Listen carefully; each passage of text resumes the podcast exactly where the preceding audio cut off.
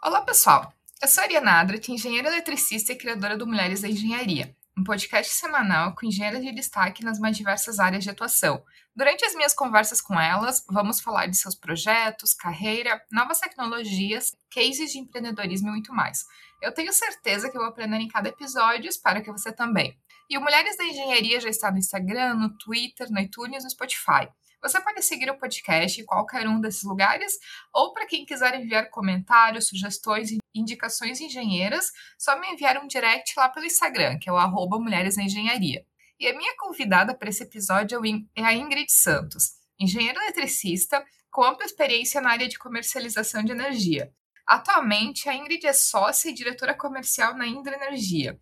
E vamos conversar um pouco, né, para conhecer melhor como que funciona esse processo de trading de energia, comercialização e se é possível comprar energia de alguma empresa específica da mesma maneira que se compra uma ação na bolsa de valores, por exemplo.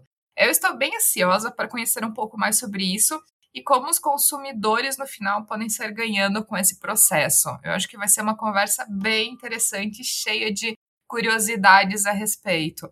Eu tenho certeza que vou aprender muito com a nossa conversa e espero que você também. Ingrid, seja bem-vinda ao podcast Mulheres da Engenharia. Muito bom te receber aqui. Outra engenheira eletricista também. Conhecer um pouco desse mercado de trading de energia que é totalmente novo para mim, né? Mesmo sendo da, da área de elétrica, na verdade.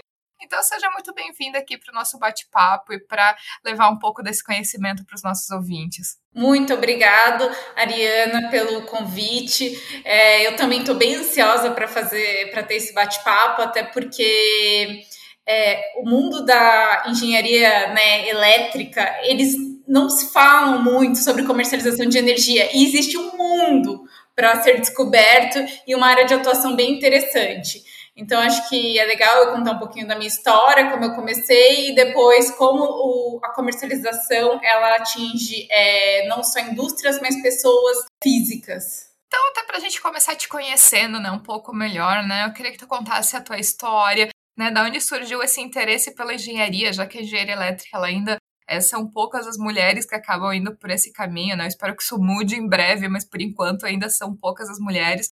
Então conta um pouco da tua história, né, e como é que tu foi parar nessa área de atuação, né, de comercialização de energia. Então, na verdade, assim, eu sempre fui boa em exatas, como acho que grande parte das mulheres que acabam na engenharia. Eu comecei a fazer um curso de engenharia, mas focado mais em eletrônica, e eu super assim, me encontrei, tá? No final desse, do, da faculdade, já eu fui chamada para estagiar numa empresa de geração de energia, uma estatal.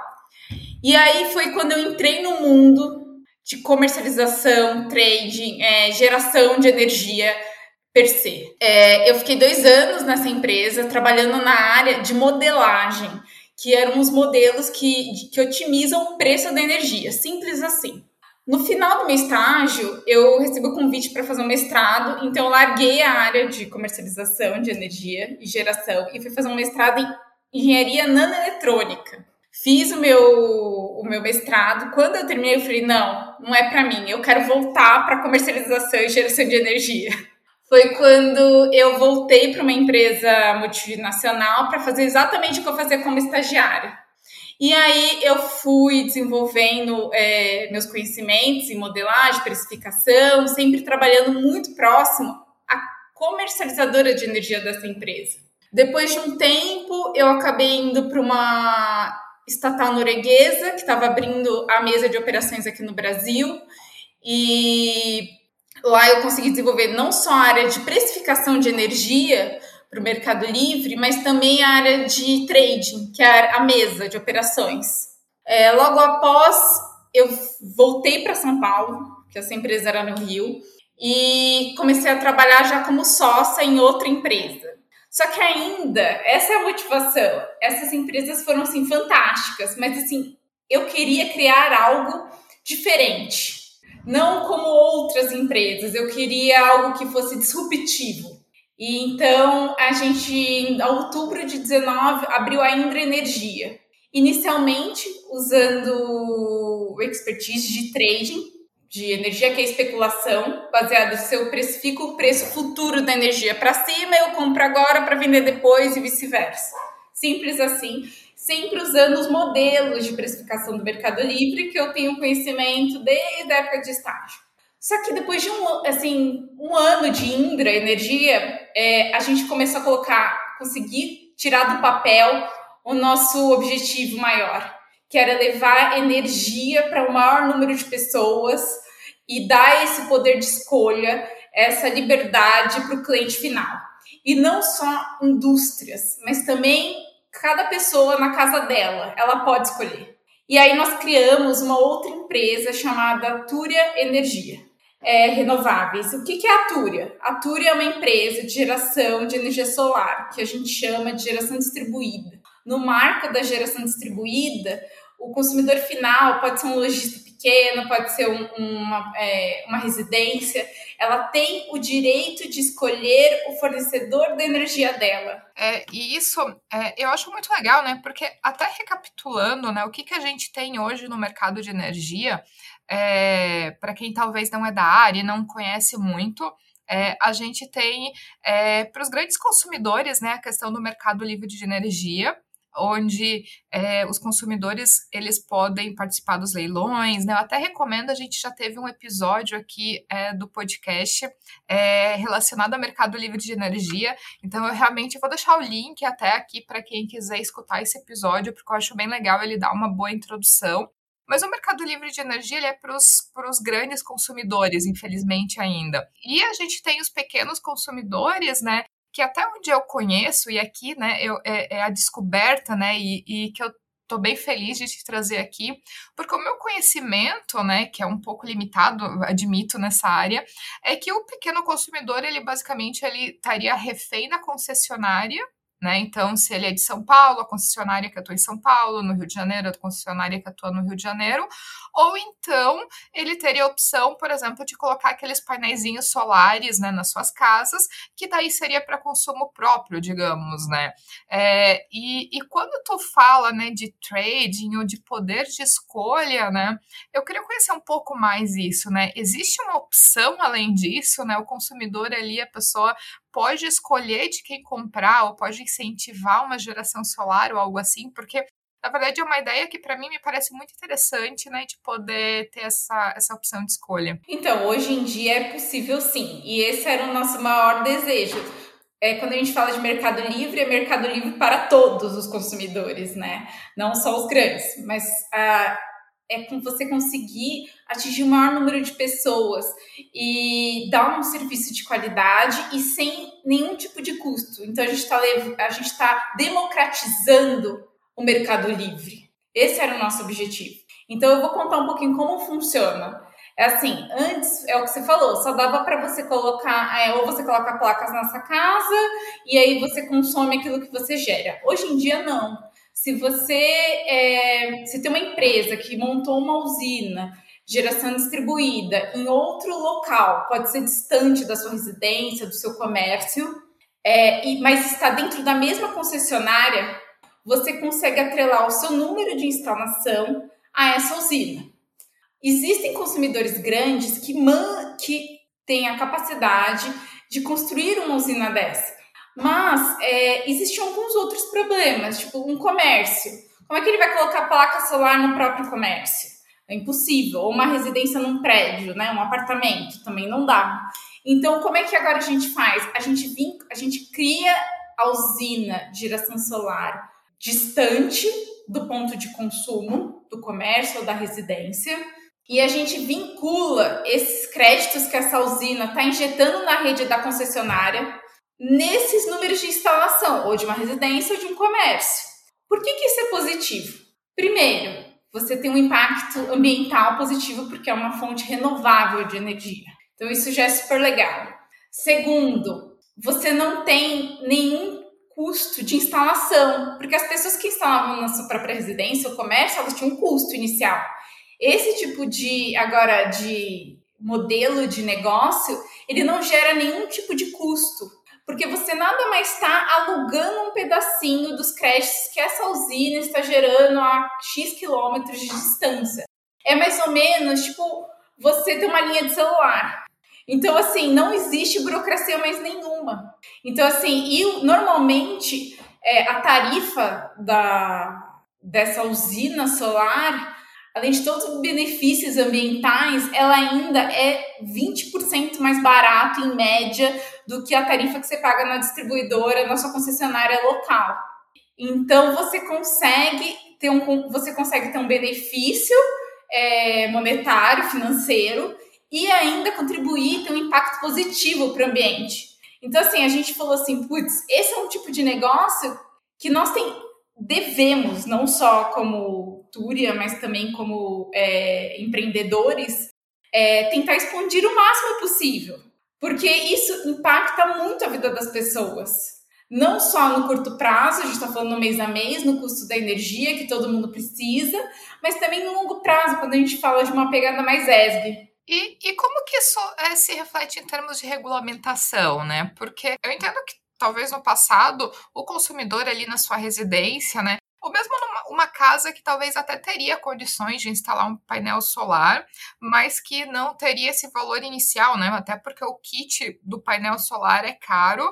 E claro que existe um retorno de investimento no decorrer dos anos, é inegável, mas também a gente tem que levar em consideração que existe um investimento inicial que é, com essa modalidade, elas podem realmente fazer essa escolha. Não, eu quero que a minha energia venha de uma usina X disponível e essa usina é uma usina solar, né, gerando energia solar. Mas como que isso é em termos de regulamentação, né? Como que vocês hoje atuam até para garantir que isso, essa viabilidade, né? E, e como que vocês tratam isso com as concessionárias, já que, pelo que eu entendo, vocês estão usando a própria rede da concessionária e para a concessionária seria mais vantajoso ela tá vendendo a energia dela, né? Não usar, né, ou dar esse espaço para uma outra usina tá gerando e distribuindo através da sua rede, né? Então, se puder comentar um pouco, né, desses termos práticos, né, de, é, de regulamentação também com relação a isso.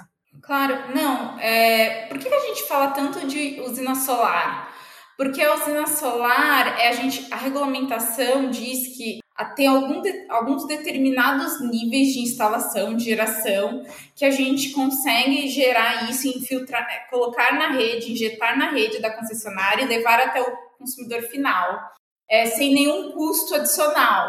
Mas para garantir a segurança da, da energia, né, da, da entrega da energia para o consumidor final, o que, que a gente faz? A gente só consegue é, dar o desconto em cima da tarifa. Todo o resto é, das, é, dos impostos, do, das taxas que a, que a concessionária local ela cobra, tipo a rua, é, iluminação pública, é, alguns outros tipos de custos que vem lá na tarifa, que vem no boleto da sua concessionária, isso continua sendo da concessionária. Então, assim, ah, eu fiquei sem luz. É a concessionária responsável. Ah, a usina gerou menos. Não tem problema, a concessionária ela vai continuar injetando para você energia, não importa se a usina de solar gerou menos.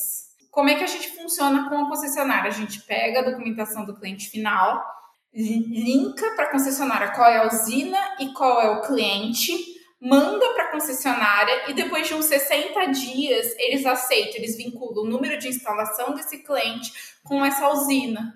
Mas em nenhum momento existe um risco para o cliente, ele não tem que fazer nenhum tipo de instalação. Se a usina gerar menos, ele não vai ficar desassistido de maneira nenhuma. Então, assim, é um modelo de negócio totalmente seguro para o consumidor final. Como eu disse, é quase um, uma TV a cabo, um, um, um plano de telefonia celular. É, você não tem risco nenhum e custo nenhum adicional. Você só tem ganhos. E esse tipo de iniciativa, assim, ele já tem uma abrangência na nacional, assim, como é que está é, evoluindo isso, né? E eu também queria que tu comentasse, né, como que uma pessoa consegue ter acesso a isso, porque eu entendo que quando a gente pede a instalação de energia na nossa casa, como padrão, se vai pela energia da concessionária e eles normalmente não te oferecem um serviço adicional, né? Eles ou alguma opção adicional. Simplesmente é a concessionária e ali é, tu tem a tua conta que vai entrar na questão das bandeiras tarifárias também e tudo isso. É, então, o que, o que o consumidor tem que fazer, na verdade, né? Como que é esse processo? E, é, e, e isso está disponível para consumidores de várias áreas do Brasil, onde que vocês atuam, né? Como, como que está isso? Então, atualmente, o maior mercado desse tipo, desse modelo de negócio acontece no estado de Minas Gerais, tá? Eles têm um incentivo muito grande para isso, para que mais negócios de geração distribuída atinjam o maior número de clientes. Mas é com é, a regulamentação é possível que você faça isso em qualquer estado, tá? É, hoje nossa área de atuação é em Minas Gerais para clientes da concessionária Semig, mas a gente está sentindo é, uma receptividade tão grande, assim, dos clientes, é como eu disse, dos pequenos lojistas, do, das residências, é, de quem realmente faz, sabe, o dia a dia, que está ali com a gente, que de pessoas como nós, que nós vamos agora expandir para outros estados. Por que Minas hoje é, uma, é o que dá maior incentivo? É, primeiro que eles têm uma, ele tem uma região ali no estado de Minas Gerais que tem uma insolação muito boa. Lá o norte de Minas tem uma insolação muito boa em comparação aos outros estados do Brasil, tá? É próximo aos estados do Nordeste. Só que ele, o estado de Minas, ele também tem algumas questões tributárias é, que beneficiam esse tipo de negócio. A gente agora está em algumas discussões regulatórias junto com o regulador para que a gente consiga levar esses benefícios também para outros estados, não só o estado de Minas. Mas hoje se você procurar isso, você tem que entrar na internet. Se você quiser ir procurar, no nosso caso, Tura Renováveis, mas, ou então você procura energia, é, geração distribuída, é, clientes, pessoa física, pessoa jurídica. É dessa maneira que você vai encontrando, tá? É um mercado em plena expansão, mas ele ainda não está tão difundido no Brasil. Tanto que quando a gente faz uma. É, a gente faz alguma atração na área de marketing, você, as pessoas nunca ouviram falar. E assim, nós ficamos assim, meio indignados. Poxa, por que, que se é algo tão bom para o consumidor, por que, que a gente não divulga mais? Então, assim, a gente tem o trabalho não só de gerar um bom serviço, mas também tentar levar isso para o maior número de pessoas, não só no estado de Minas, mas no Brasil inteiro. É, hoje a gente está pensando, a gente está, o nosso plano é expandir para o estado de Goiás e para o estado do Rio Grande do Sul que também tem uma atratividade maior é, pros, é, relacionada para os seus consumidores. Quando eu falo uma atratividade maior para os consumidores, é que as tarifas nesses estados são tão elevadas que a gente consegue dar um desconto cada vez maior. E aí tu tá falando ao redor de 20%, por exemplo tendo, por exemplo, a questão de bandeiras tarifárias, porque eu entendo que a energia solar não seria tão é, suscetível, né, esse tipo de bandeira tarifária como a gente tem é, com as concessionárias, né, então, efetivamente, né, esse, esse valor de desconto, né, ele é, assim, representativo, e como que o consumidor ele faz, né? Ele entra em contato com vocês, ele tem que ir pessoalmente, ele tem que é, que caminho que ele toma para poder fazer essa, para efetivamente poder fazer essa escolha? Olha, o que a gente pode é sempre online, tá? Tudo é, é remoto. É, não existe nada, ah, a pessoa tem que ir até lo algum local para poder assinar. Não. É, o sistema que nós usamos hoje na Túria Renováveis ela a pessoa entra em contato com a gente, viu o site, manda um e-mail, a gente, a nossa equipe de vendas vai entrar em contato, a pessoa vai enviar a documentação necessária, a gente vai criar um contrato digital, todo online, e a pessoa vai assinar e daqui 60 dias ela já tem esse benefício, sem nenhum tipo de é, fidelidade, tempo mínimo, multa, nada disso. E se a gente não tiver é, atendendo o estado dessa pessoa, a gente tem parceiros em outros estados em que a gente pode acabar encaminhando esse cliente. Eu, é, primeira vez, né, comentando que a Ingrid me contou, né, e, e me comentou de como é que funcionava esse sistema. Eu achei muito interessante, até porque a gente sabe que o custo da energia elétrica ele é realmente muito representativo para a maioria das famílias, né? Então, é, poder ter uma redução muitas vezes de 20% de desconto nessa conta, a gente está realmente falando de valores expressivos, valores significativos. é, e que fazem realmente uma boa diferença. E, e, eu entendo também que, por parte das concessionárias, talvez não seja tão interessante estar divulgando é, esse tipo de possibilidade, porque para eles né, tem todo o interesse também de cobrar mais caro. A gente sabe que muitas das concessionárias de energia também tem a questão é, que são empresas públicas é, e acabam estando aí como amandos e desmandos dos governos. Então, é uma parcela muitas vezes da energia né, que se cobra, não é nem relacionado diretamente ao custo da energia, mas sim a, a, a, questões políticas, né, e decisões que são feitas nessas concessionárias, poder dar, né, esse, esse poder ao consumidor de comprar energia de, é, diretamente de alguma é, fonte renovável e ainda assim economizar, é, é algo muito interessante né, e, e que tem que ser realmente compartilhado com os consumidores.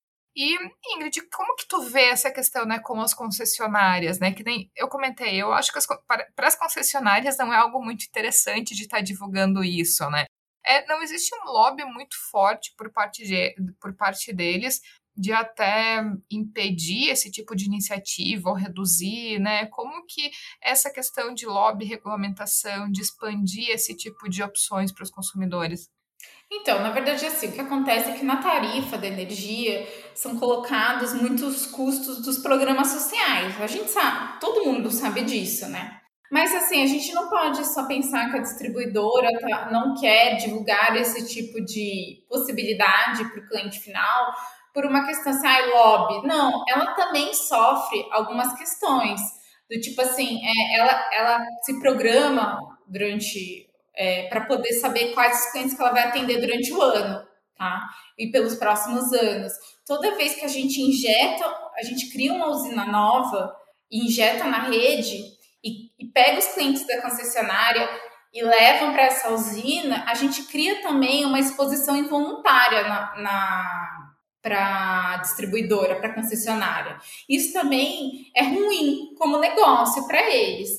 Então, assim, o que, que a gente tem que entender? Que é, eles são concorrentes, claro que eles são nossos concorrentes, mas assim, eles também têm algumas preocupações em relação a, ao planejamento da distribuição de energia que eles vão fazer ao longo dos anos, ao longo dos tempos.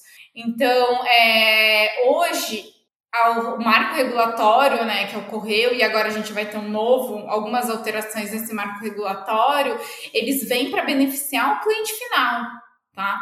A sociedade ela vem entendendo até junto das concessionárias, tá? Porque eles também assinaram como bom entendimento essa nova regulamentação, que é importante para o consumidor ter essa liberdade, que esse é o futuro do, do mercado de energia. Vai ser igual TV a cabo, telefonia celular, como eu já disse diversas vezes aqui. É, você tem que ter o direito de escolha, porque a concorrência ela é benéfica Toda vez que você tem concorrência, você faz é, todos prestarem um serviço melhor, você tem um custo melhor. Então, assim, todo mundo está ganhando como sociedade. E nisso, até as distribuidoras, né, as concessionárias, elas estão também cientes e elas estão é, contribuindo para essa mudança no cenário brasileiro em relação à comercialização de energia do mercado livre e também na questão social. E essas usinas, né? Da onde que vem esse investimento inicial, né, para é, construção dessa usina, iniciativa privada? Vocês, eu entendo que vocês acabam sendo aí como os intermediários, né, entre os donos das usinas e o consumidor final, né? Não, não. Nós somos os donos das usinas. Nós, a, a 90 é do setor privado. Então, o investimento inicial realmente é de vocês, vocês que estão colocando dinheiro ali, construindo as usinas.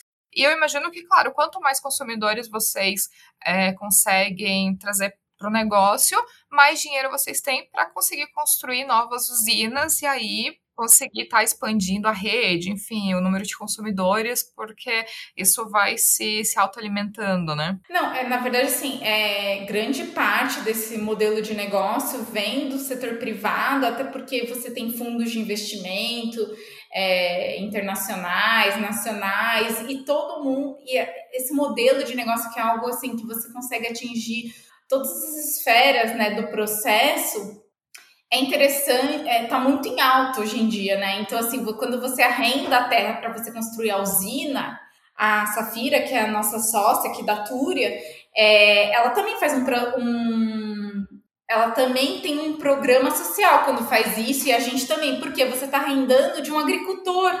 Então, assim, e você está falando de uma região que a parte agrícola é difícil, porque é muito seca, é muito quente. Então, assim, você está atingindo desde a hora que você é, faz a, o arrendamento da terra para você construir a sua usina, até o consumidor final, que é uma residência ou um comércio. Então, assim, você consegue atingir de uma maneira positiva todas as etapas do processo, seres humanos e o meio ambiente, tá, é algo assim muito interessante.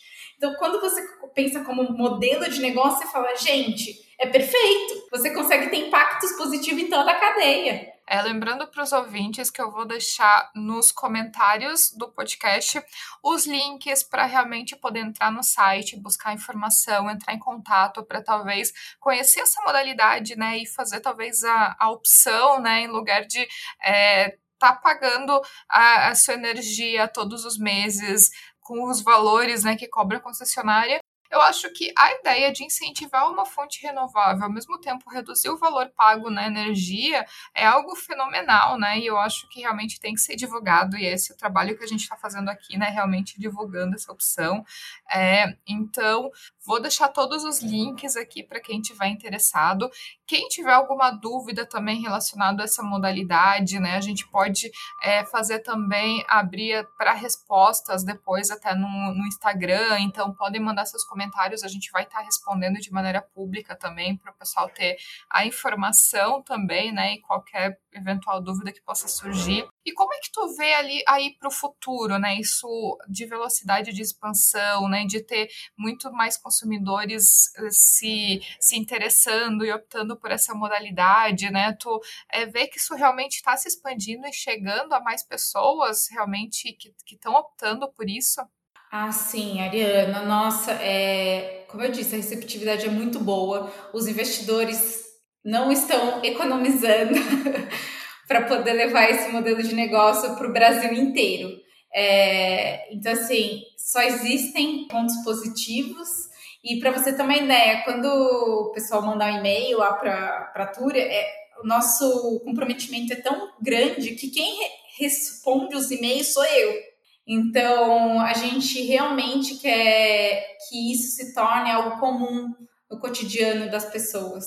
E como é que tu vê né, essa questão até dos consumidores cada vez mais livres? Né? Eu queria que tu comentasse também a tua opinião sobre o mercado livre de energia também, porque foi outra iniciativa que surgiu aí também com essa ideia de dar mais poder de, é, de decisão aos consumidores, mas que infelizmente hoje eu acho que o ponto negativo e a minha crítica que eu tenho para o mercado livre é que ele ainda está muito restrito a grandes consumidores, né? Então, como é que tu vê isso, né? Ou talvez até a iniciativa de é, ampliar mais o mercado livre, se isso afetaria esse modelo de negócio de vocês, né? Como é que tu vê esses limites ali entre um e outro e, e entre as duas opções?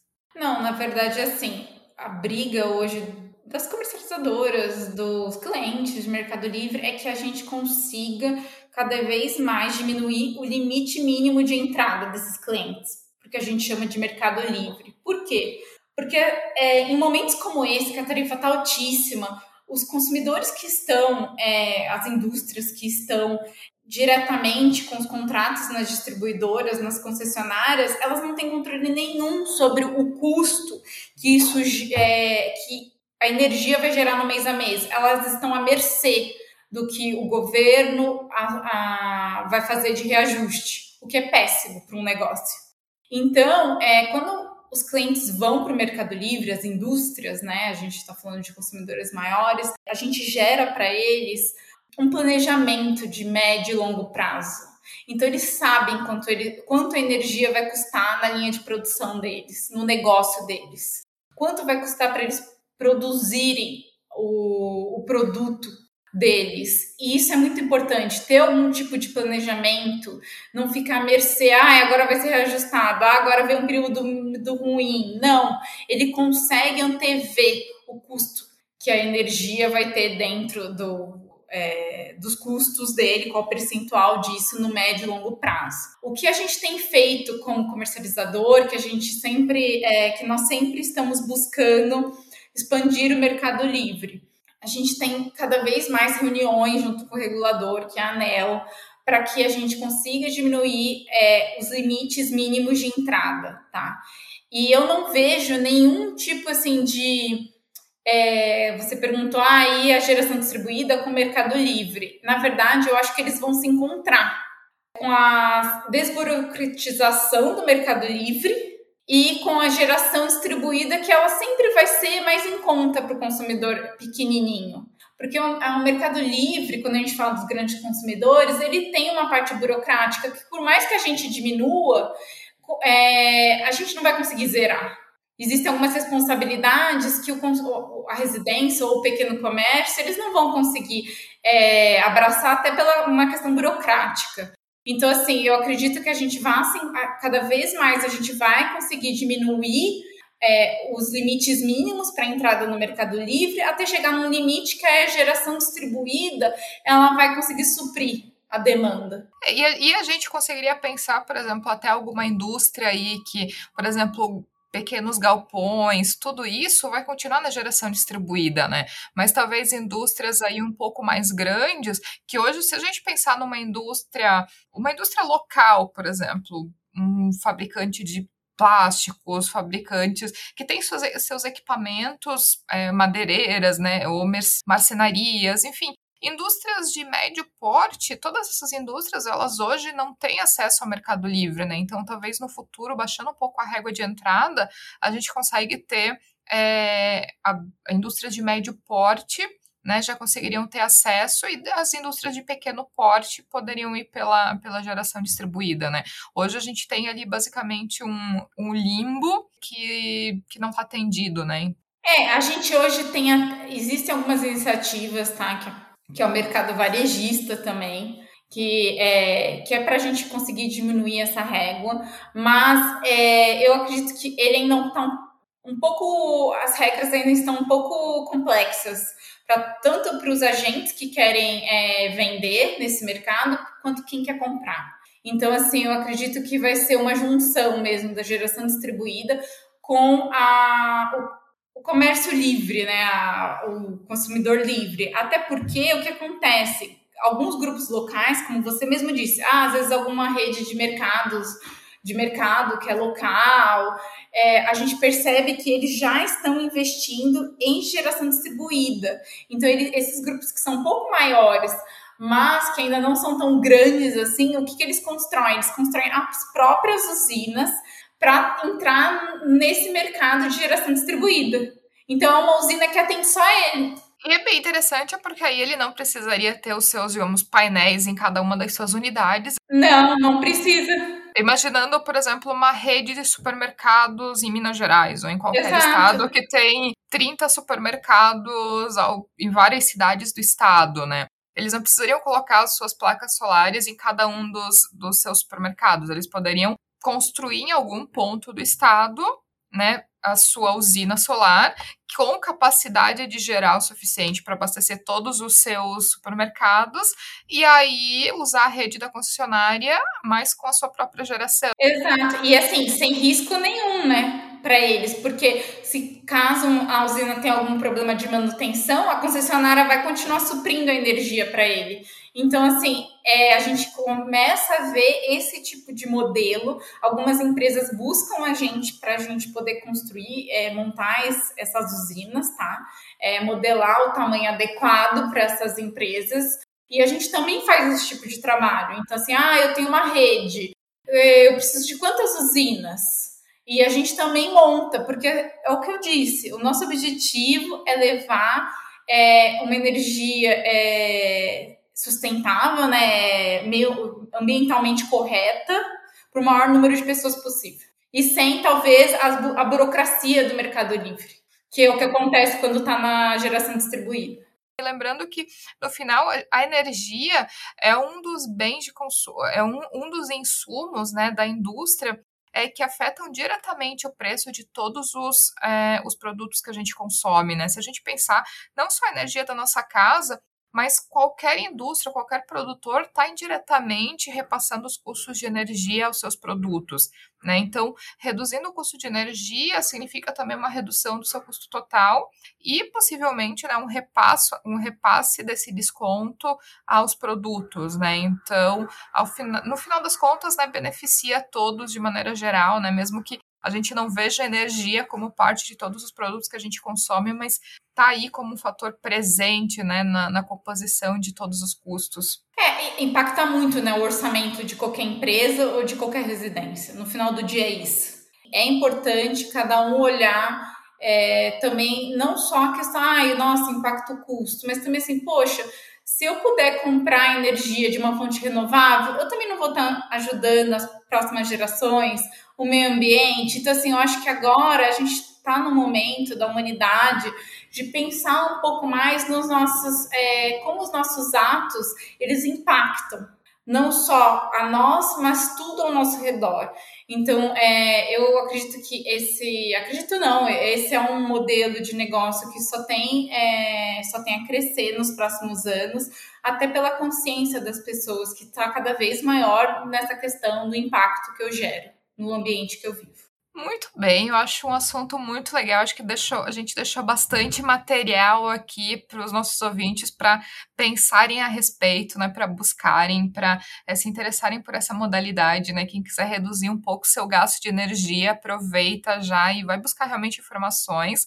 E, Ingrid, até mudando um pouco de assunto, né? Mas já entrando também, assim, toda a tua experiência já nesses anos de engenharia, e como eu comentei no início, engenharia elétrica, infelizmente, ainda é uma área é muito masculina. É, eu sempre digo, né, que o meu sonho é cada vez mais a gente ter menos essa, esses estereótipos, né, de profissões masculinas, profissões femininas, né, eu acho que a gente tem que cada vez deixar a engenharia com mais cara de mulher, assim, eu acho que é muito importante, é muito importante a gente ter bons exemplos. Então, eu queria que tu comentasse um pouco da tua experiência, né, como mulher dentro da engenharia, né, lidando nessas áreas técnicas, né? E até o que, que tu tem também a falar para as engenheiras que estão entrando né, no mercado, né, que tem talvez o interesse de entrar nessa área de geração, distribuição de energia também, enfim, né, o que, que é, tu teria né, para falar de talvez algum conselho, recomendação para as engenheiras que escutam a gente? Olha, na verdade, acho que o meu primeiro desejo, antes de falar um conselho, é que todos nós pudéssemos ser vistos num, em qualquer ambiente de trabalho como indivíduos e não por gênero. Acho que esse é o meu maior desejo. Falando um pouco da minha história, ah, o mercado de energia é um mercado predominantemente masculino, mas eu não posso nunca dizer que é, eu sofri é, algum tipo de preconceito, machismo, até pela maneira como eu sempre me coloquei se houve algum, em algum momento a intenção de demonstrar machismo ou preconceito por eu ser mulher, eu nunca prestei atenção a isso. Então, acho que esse é o meu maior conselho. É você ignorar as, essas pessoas e esses comentários, esses momentos, porque nós somos muito maior do que isso, maiores do que isso, tá? É, vocês, a gente também encontra muita gente, homens, mulheres, que estão aí é, para nos apoiar, que não olham se nós somos mulheres, homens, não importa. É, e o mercado de energia, cada vez mais, quando eu entrei, tinham poucas mulheres, mas hoje nós estamos dominando é, o mercado e não só isso, nós estamos alcançando cargos é, elevados, o que mostra que assim a nossa postura, o nosso caminho, ele está sendo reconhecido também nunca leve muito a sério esses pequenos comentários sobre preconceito machismo. Normalmente ignore, porque essas pessoas não valem o seu estresse ou o seu, sabe, a sua tristeza. É isso que eu tenho para dizer. Muito bem, eu acho que assim a gente tem que é, aprender a lidar né, com tudo isso, porque eventualmente sempre vai ter algum comentário, algo que a gente não goste, mas a gente também tem que saber esco escolher as nossas batalhas, né? Porque é, muitas vezes também tentar ir para um lado muito conflitivo, eu acho que acaba sendo até pior, né? Então é saber dosar, né? A questão de ter um pouco mais de tolerância. Sim, você tem que ter uma postura bem profissional, isso é fundamental. Você não tem que se colocar como mulher ou como homem, você tem que se colocar como um profissional. E isso eu dou, assim, é, de dica para qualquer profissional. É, ninguém gosta de gente orando no, no, ambiente de trabalho, não importa se seja homem ou se seja mulher, tá? Então a sua postura, ela conta muito para todos os momentos, até como você encara os problemas. Para quem quiser saber mais informações sobre mercado de energia, geração, distribuição, livro, site, onde buscar informação, tem algo que tu recomenda, né? Como buscar mais né, informações de como que funciona isso, né, empresas que atuam, enfim, é, informações legais e, e, referências legais sobre esse mercado. Olha, é, você pode entrar no nosso site, que lá tem alguns links para alguns outros sites que são no mercado de energia, tá? Não só geradores, mas comercializadores, é, é, sites de notícia. Outro site que também é interessante, é, que vocês podem entrar, é o da Safira, que também tem essas informações, tá? É, vocês podem também entrar no site do canal Energia, que é, também tem várias matérias só sobre o mundo da energia, tá? Um livro. Ai, olha, eu tenho assim, um livro que eu acho que foi um dos primeiros que eu li, tá? Que ele é bem fácil de ler e ele diz muito do nosso modelo atual do mercado de energia do setor elétrico brasileiro, tá? É um livro do Maurício Tomasquim, é Novo Modelo do Setor Elétrico Brasileiro. É um livro bem interessante, ele conta das alterações, de como funciona agora não só o mercado livre, mas também como funciona o mercado regulado, que é o das distribuidoras, e como a gente fez algumas alterações em todo o setor. A questão dos leilões de expansão, é um, é um livro bem interessante e fácil de ler. Fica a recomendação, principalmente para quem está estudando né, área de engenharia de energia, engenharia elétrica, né, para é, ter um pouco mais de informação sobre essa área. E, Ingrid, até para finalizar né, o nosso bate-papo aqui, eu queria deixar um último espacinho né, para tu deixar uma mensagem final aos nossos ouvintes e já te agradecer também pela participação incrível. E quem sabe, né? Os nossos ouvintes que vão agradecer ainda mais, né, quando chegar as primeiras contas de energia com um valor um pouco mais baixo. Então, é, eu acho que eles que vão, vão agradecer mais do que eu ainda pela tua participação aqui. Mas enfim, queria deixar aqui um espacinho para a tua última mensagenzinha final. Eu tenho só para é, dizer que assim, é, pesquisem mais sobre o mercado de energia brasileiro, tá? Nós somos referências, é, referência no mundo, tá? É, pois o nosso modelo, como muitos dizem, é uma jabuticaba, tá? É, nós temos excelentes profissionais, a nossa rede é, de transmissão ela é do tamanho da Europa, então nós somos referência. Então, assim, a gente, apesar do caminho que nós temos que percorrer ainda ser longo, é, o que eu tenho para dizer é que nós temos que ter muito orgulho do nosso mercado, tá? Pois nós estamos é, crescendo e fazendo de uma maneira como ninguém fez, pois não existe um modelo assim no mundo, por questões técnicas. Então, é, é um mercado complexo, mas que nós estamos trabalhando é, diariamente para que ele se torne cada vez mais independente e mais seguro para o consumidor. Muito bom, Ingrid. Espero ter deixado aqui né, umas boas referências né, para os nossos ouvintes, umas boas dicas. Adorei realmente a nossa conversa, né? Sempre fiquei muito empolgada, na verdade, com esse tema, porque era algo que eu realmente não conhecia, né? Eu achei que a gente ainda estava na época que a gente estava refém das concessionárias e, e na verdade me surpreendeu muito, né, saber que não. Então, é, eu acho sempre muito bom quando a gente é surpreendido por coisas boas, né? Então, eu queria muito compartilhar essas coisas boas também. Então, muito obrigada pela participação aqui. Eu que agradeço, Ariana, por essa oportunidade de poder contar um pouquinho do nosso setor aí. E se você que está ouvindo tiver algum comentário, crítica ou sugestão, só enviar um direct lá pelo Instagram, que é o arroba Mulheres da Engenharia. E se você gostou desse episódio, ficarei muito feliz se puder compartilhar com outras pessoas que podem gostar também. Um abraço e até o próximo episódio.